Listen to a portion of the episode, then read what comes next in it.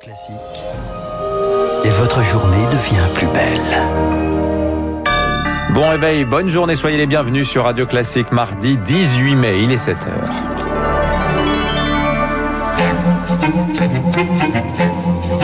6h30, 7h30, la matinale de Radio Classique avec Dimitri Pavlenko. Et à la une ce matin encore, l'impasse diplomatique au Proche-Orient, quatrième réunion d'urgence du Conseil de sécurité des Nations Unies aujourd'hui.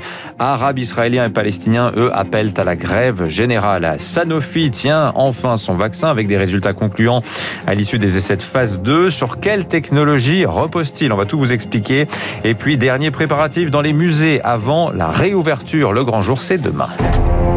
Radio Classique. Et à la une donc ce matin, la diplomatie, Lucille Bréau, toujours dans l'impasse en ce qui concerne le Proche-Orient. Quatrième réunion d'urgence aujourd'hui du Conseil de sécurité des Nations Unies, réunion à huis clos. Les États-Unis ont refusé jusqu'à présent l'adoption d'une déclaration commune. Hier soir, Charles Bonner, Joe Biden s'est entretenu une nouvelle fois avec Benjamin Netanyahu. Oui, un changement de ton. Le président américain demande un cessez-le-feu. Joe Biden critiqué par l'aile gauche des démocrates américains qui exige à la fois plus de fermeté vis-à-vis de l'État hébreu et surtout plus de solidarité avec les Palestiniens. L'Union européenne réunit ses ministres des Affaires étrangères cet après-midi, mais à ce stade, une médiation est privilégiée, notamment grâce à l'Égypte, avec le soutien de la Jordanie. Hier, Emmanuel Macron s'est entretenu avec le président Abdel Fattah al-Sisi en visite à Paris. Ensemble, ils demandent la fin des hostilités. Le Qatar et l'Arabie saoudite aussi pourraient entrer dans les discussions aidés par les Nations unies, car ces pays du Golfe parlent aux deux camps, le Hamas et Israël. En attendant sur place, journée de colère et appel à la grève générale aujourd'hui dans les territoires palestiniens et dans les villes mixtes d'Israël. Mouvement à l'appel du Fatah, parti du président de l'autorité palestinienne Mahmoud Abbas et concurrent du Hamas. À noter que les raids de l'aviation israélienne sur Gaza se sont poursuivis cette nuit. En Espagne, c'est un record en une seule journée. 5000 migrants, dont un millier de mineurs, sont arrivés hier dans l'enclave de Ceuta, rejoignant la côte à la nage ou à pied depuis le Maroc voisin. D'autres ont continué à affluer cette nuit. Le sort de l'Afrique, justement, au menu d'une grande réunion aujourd'hui à Paris. Une trentaine de dirigeants africains et européens se retrouvent avec les grandes organisations économiques internationales. Objectif, tenter de sauver le continent de l'asphyxie financière. À la une également, cette question. Aura-t-on un vaccin français contre le Covid d'ici la fin de l'année? Après un départ raté? Sanofi a publié hier des résultats qu'il juge excellents de la phase 2 des essais cliniques de son candidat vaccin. Il le développe avec le britannique GSK mise sur le marché prévu à la fin de l'année, un produit qui repose sur une technologie un peu différente, Rémi Pfister. C'est ce qu'on appelle un vaccin à protéines recombinantes. Cette technologie est déjà utilisée pour la grippe saisonnière. Le principe, c'est d'injecter une protéine présente sur la surface du coronavirus, la protéine Spike. Cette injection déclenche la production d'anticorps capables ensuite d'engluer et de neutraliser la protéine Spike du véritable virus. Sans elle, il ne peut plus pénétrer dans les cellules et donc se répliquer. Lors des essais de phase 2, la totalité des patients de 18 à 95 ans ont produit ces anticorps après la deuxième injection. En retard dans la course au vaccin avec cette stratégie, Sanofi se positionne en fait sur le long terme car toutes les mutations du coronavirus, quelles qu'elles soient, possèdent cette protéine Spike. Ce vaccin pourrait donc devenir une sorte d'injection de rappel chaque année pour booster le système immunitaire face aux variants. La phase 3 qui débute sur des milliers de personnes permettra d'en être certain. Il ne sera de toute façon pas disponible avant la fin de l'année au moment où la campagne vaccinale devrait prendre fin. Et autre bonne nouvelle sur le front des vaccins, celui de Pfizer et BioNTech peut se conserver désormais au réfrigérateur pendant un mois, un assouplissement des conditions de stockage qui devrait permettre de le déployer plus facilement. Un vaccin qui, comme celui de Moderna, serait également efficace contre le variant indien du Covid, d'après une nouvelle étude. Les enfants, eux, ne devraient pas être vaccinés dans l'immédiat chez nous. Hier soir, Olivier Véran, le ministre de la Santé, a estimé que cela se fera peut-être, mais pas tout de suite. Pour tomber le masque, par contre, il estime qu'il faut atteindre d'abord le niveau de vaccination adéquat. Pas de date à ce stade, un simple bientôt pour le ministre de la Santé. La deuxième étape du déconfinement, vous le savez, commence demain. Branle-bas de combat dans les cafés, les restaurants, les terrasses à 24 heures de la réouverture. Résultat, c'est le grand rush aujourd'hui au marché de Ringis.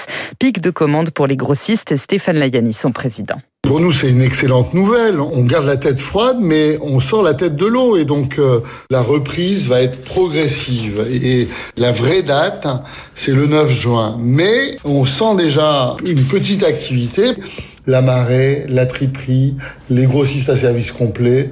Ils font euh, une très très grande partie de leur chiffre d'affaires, parfois plus de 50% avec la restauration. Et donc ça, pour eux, euh, le début de la réouverture, c'est la fin du tunnel. Deuxième de partie du déconfinement, alors qu'il y a du mieux à l'hôpital. 4186 lits de réanimation sont désormais occupés. C'est un peu moins chaque jour. Les musées, eux aussi, rouvrent demain. Ils sont en plein préparatif à Jacques Marandré dans le 8e arrondissement de Paris. Tout est prêt, Marie Martirossian. À l'intérieur du musée, du gel hydroalcoolique est disponible partout et le parcours est pensé pour que les visiteurs se croisent le moins possible. Foulque Daboville est l'administrateur du musée Jacques Marandré. Vous êtes accueilli euh, donc sur le boulevard Haussmann euh, par du personnel euh, d'accueil et de sécurité. Muni de votre billet, vous êtes contrôlé et puis vous rejoignez les salles du musée, les grandes salles du musée que vous pouviez visiter. Donc avec très peu de monde, ça va être très confortable pour tous nos visiteurs. À partir de demain, donc, le musée pourra rouvrir, mais avec 75% de public en moins par rapport à d'habitude ce qui équivaut à environ 8 mètres carrés par visiteur. Des jauges qui devraient s'assouplir dans les prochaines semaines. En tout cas, après plus de 6 mois de fermeture, les équipes sont ravies.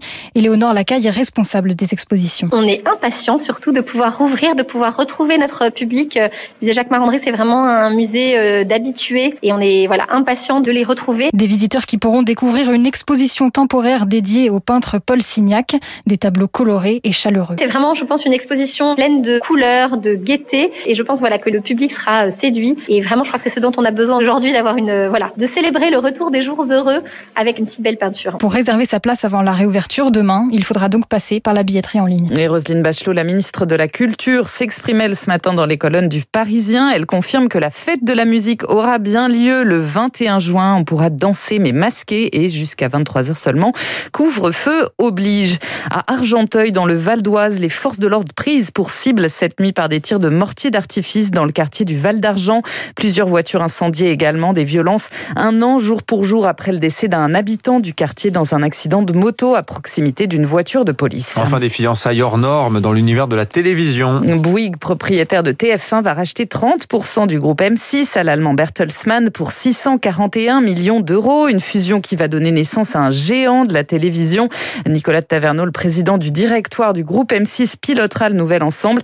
Gilles Pélisson, lui, le PDG du groupe TF1 rejoindra la direction générale de Bouygues pour diriger les activités médias et développement.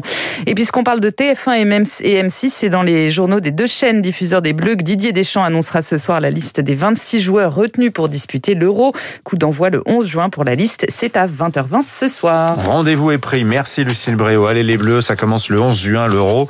Ça nous changera un peu les idées. 7h08, restez avec nous dans un instant. Le rappel des titres de l'économie. L'édito de Vidal. On va, on va faire le bilan euh, de la fusion des régions qui avait été engagée sous François Hollande, alors que les élections régionales approchent. Et puis juste après, notre invité, il sera question d'agriculture et de souveraineté alimentaire, dont nous parlait Baptiste Gabory il y a quelques minutes, avec euh, Thierry Blandinière, c'est le directeur général d'Invivo, c'est la plus grosse coopérative française.